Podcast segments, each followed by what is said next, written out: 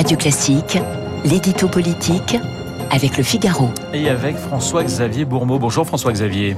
Bonjour Renaud. Il est beaucoup question euh, de temps dans ce quinquennat. Dimanche encore, c'est une course contre la montre hein, qui a été déclenchée dans les Pyrénées-Orientales face à la propagation du Covid.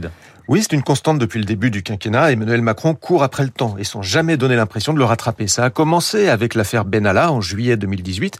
Jusque-là, rien ne lui résistait. Il déroulait son programme de réforme à train d'enfer, suppression de l'ISF, réforme du marché du travail, de la fiscalité des entreprises, sans que personne à droite ni à gauche ne réussisse à le rattraper. Et puis patatras, le grain de sable, l'affaire Benalla, et à partir de là, tout s'est enchaîné. La crise des Gilets jaunes, six mois quand même, sans donner l'impression d'avancer. Même s'il s'agissait d'un mouvement inédit par son ampleur et ses contours, on restait dans le cadre relativement connu d'un mouvement social. D'ailleurs, c'est par le dialogue que la crise s'est terminée. C'était le grand débat national, on s'en souvient. Mais le vrai coup d'arrêt, c'est la crise du Covid. Une vague, deux vagues, trois vagues, et cette confidence d'Emmanuel Macron en mars dernier, le maître du temps, c'est le virus, malheureusement. C'est toujours vrai aujourd'hui, et ça va l'être de plus en plus au fur et à mesure que l'on va se rapprocher de l'échéance présidentielle. Alors François Xavier, le président de la République aurait perdu le contrôle en quelque sorte. Eh bien, avec le virus, oui, il y a une prérogative propre au président de la République, celle de fixer l'agenda politique.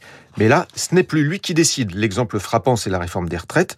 Il la suspend au début de l'épidémie. Il laisse entendre qu'il va la relancer après la première vague, après la deuxième, après la troisième, au début de la quatrième. Mais tout le monde a compris. Elle ne se fera pas avant l'élection présidentielle. Comme il avait énormément misé sur cette réforme pour asseoir son image de président réformateur, il va beaucoup perdre. Et c'est pas faute d'essayer pourtant, parce que comme tous les présidents avant lui, il jure qu'il va réformer jusqu'à la dernière seconde, de la dernière minute, de la dernière heure. Il a des projets, il va essayer de les relancer à la rentrée. Mais il y a maintenant un risque encore plus important que tous ceux qu'il a affrontés jusque-là. C'est-à-dire? Eh bien, c'est la conjonction entre deux crises majeures, celle des Gilets jaunes et celle du Covid. Ce que l'on voit poindre avec le mouvement des anti-vaccins, c'est la fusion entre la crise sanitaire et la crise sociale. D'ailleurs, l'Élysée a regardé très près les cortèges du week-end et ils ont identifié quatre types de manifestants. Les anti-vaccins d'abord, les Black Blocs ensuite, ce que l'on retrouve dans toutes les manifestations et qui ne viennent que pour casser, les défenseurs des libertés, c'est-à-dire ceux qui contestent le pass sanitaire et toutes les restrictions qui vont avec, et puis enfin une composante beaucoup plus inquiétante, celle de la fatigue sociale, la même que l'on retrouvait au début des Gilets jaunes.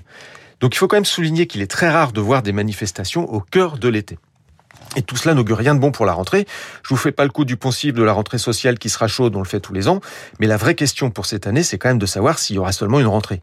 Emmanuel Macron a tout l'été pour éviter que les crises sanitaires et sociales se rejoignent. Ça passe par la vaccination de masse et par son plan de relance. Faute de quoi, il risque cette fois de ne plus avoir de temps du tout et de voir son quinquennat lui échapper pour de bon. L'édito politique signé François-Xavier Bourmeau. Tout de suite.